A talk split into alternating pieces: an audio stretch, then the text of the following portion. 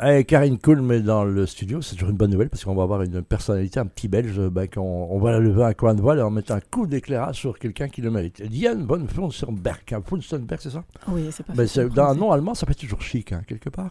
Tout à fait. Et puis on, on se connaît ce nom, mais je ne sais pas exactement ce qu'elle fait en fait. Alors, Diane von Furstenberg, c'est une, des, dis beaucoup mieux que moi. c'est une des femmes les plus influentes de la mode. Elle est également euh, philanthrope. C'est la, la créatrice de la, la robe portefeuille, la wrap dress. Ouais. Moi, je connaissais les lits portefeuilles, mais pas les robes, donc euh, c'est ça. Voilà, Donc, les femmes connaissent. ouais, les femmes ouais, connaissent bien. Et donc, Diane est née dans un contexte un petit peu particulier puisque sa mère est une rescapée d'Auschwitz. Et quand on pensait ému à tous ceux, si Simon Gronowski nous entend, il y en a plein encore qui sont encore de ce monde.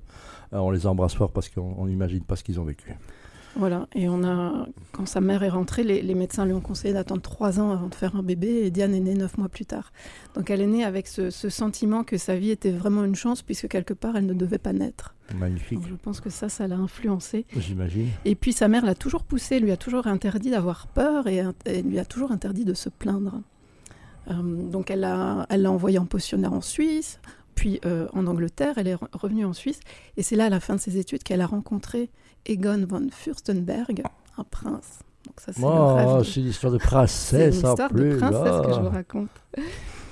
Et donc, euh, Diane ne savait pas, donc elle a, son diplôme en poche, un diplôme d'économie, et elle ne sait pas ce qu'elle veut faire dans la vie, en fait. Tout ce qu'elle sait, c'est ce qu'elle veut être. Elle veut être une femme libérée, une femme qui a la vie d'un homme et qui peut payer ses factures, mais elle n'a aucune idée de comment y arriver.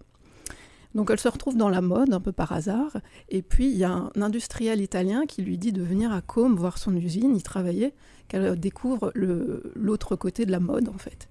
Et Diane le suit. Elle a zéro hésitation. De toute façon, elle ne sait pas ce qu'elle veut faire, donc pourquoi pas. Et donc le soir, elle récolte des, euh, échantillons de tissu. Elle commence à euh, créer euh, des petits tops, un, top croisé, et puis ça deviendra la, robe portefeuille. Donc à 22 ans, elle épouse son prince, elle est enceinte, ils vivent à New York ensemble, et elle commence à, vendre ses robes, et elle, rencontre un certain succès, donc elle, elle vit l'American Dream. Alors, à 27 ans, ça tourne un peu. Euh, elle divorce, elle revient en Europe, puis elle reviendra aux US pour constater que ça Elle est marche. plus princesse du coup. Elle est plus princesse, Oh, mais elle a, Lisa, elle a- Lisa, elle a Lisa. gardé, elle a gardé son nom. Et euh, elle revient au- au- aux US et euh, elle se rend compte que sa marque est devenue un désastre. Et là, elle vit des moments très très difficiles. Mhm. Elle a notamment un cancer de la langue, en fait, qu'elle attribue au fait que la peur a pris le dessus et qu'elle n'arrivait plus à, à exprimer qui elle était. À 50 ans, elle va tout recommencer avec une équipe de jeunes filles de 25 ans, parce qu'elle pense toujours avoir 25 ans dans sa tête. Et là, elle rencontre à nouveau le succès.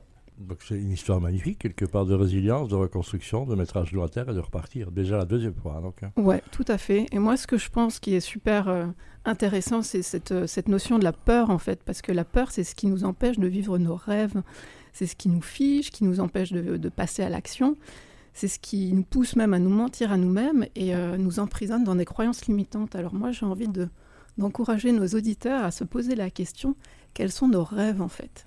Et donc, même si on ne sait pas comment y aller, eh ben, prenons des actions Voilà, c'est comme en voiture, si vous regardez l'obstacle, vous prenez l'obstacle, si vous regardez à côté de l'obstacle, vous ne, ça passera rien, c'est un peu ça. hein. Exactement. Donc voilà, n'ayez pas peur et plus vous, vous affronterez la peur. Je, je rappelle que l'évitement renforce le syndrome, c'est ça. Tout à fait. Même pas peur, même pas peur, même pas peur d'attendre une semaine pour retrouver Karine Coulomb qui nous a tracé un petit portrait. Je rappelle que ton livre hein, est disponible dans toutes les bonnes bibliothèques, Voilà, les 23 petits belges. Ah oui. Merci beaucoup Karine. Merci Pierre. À, bientôt. vite.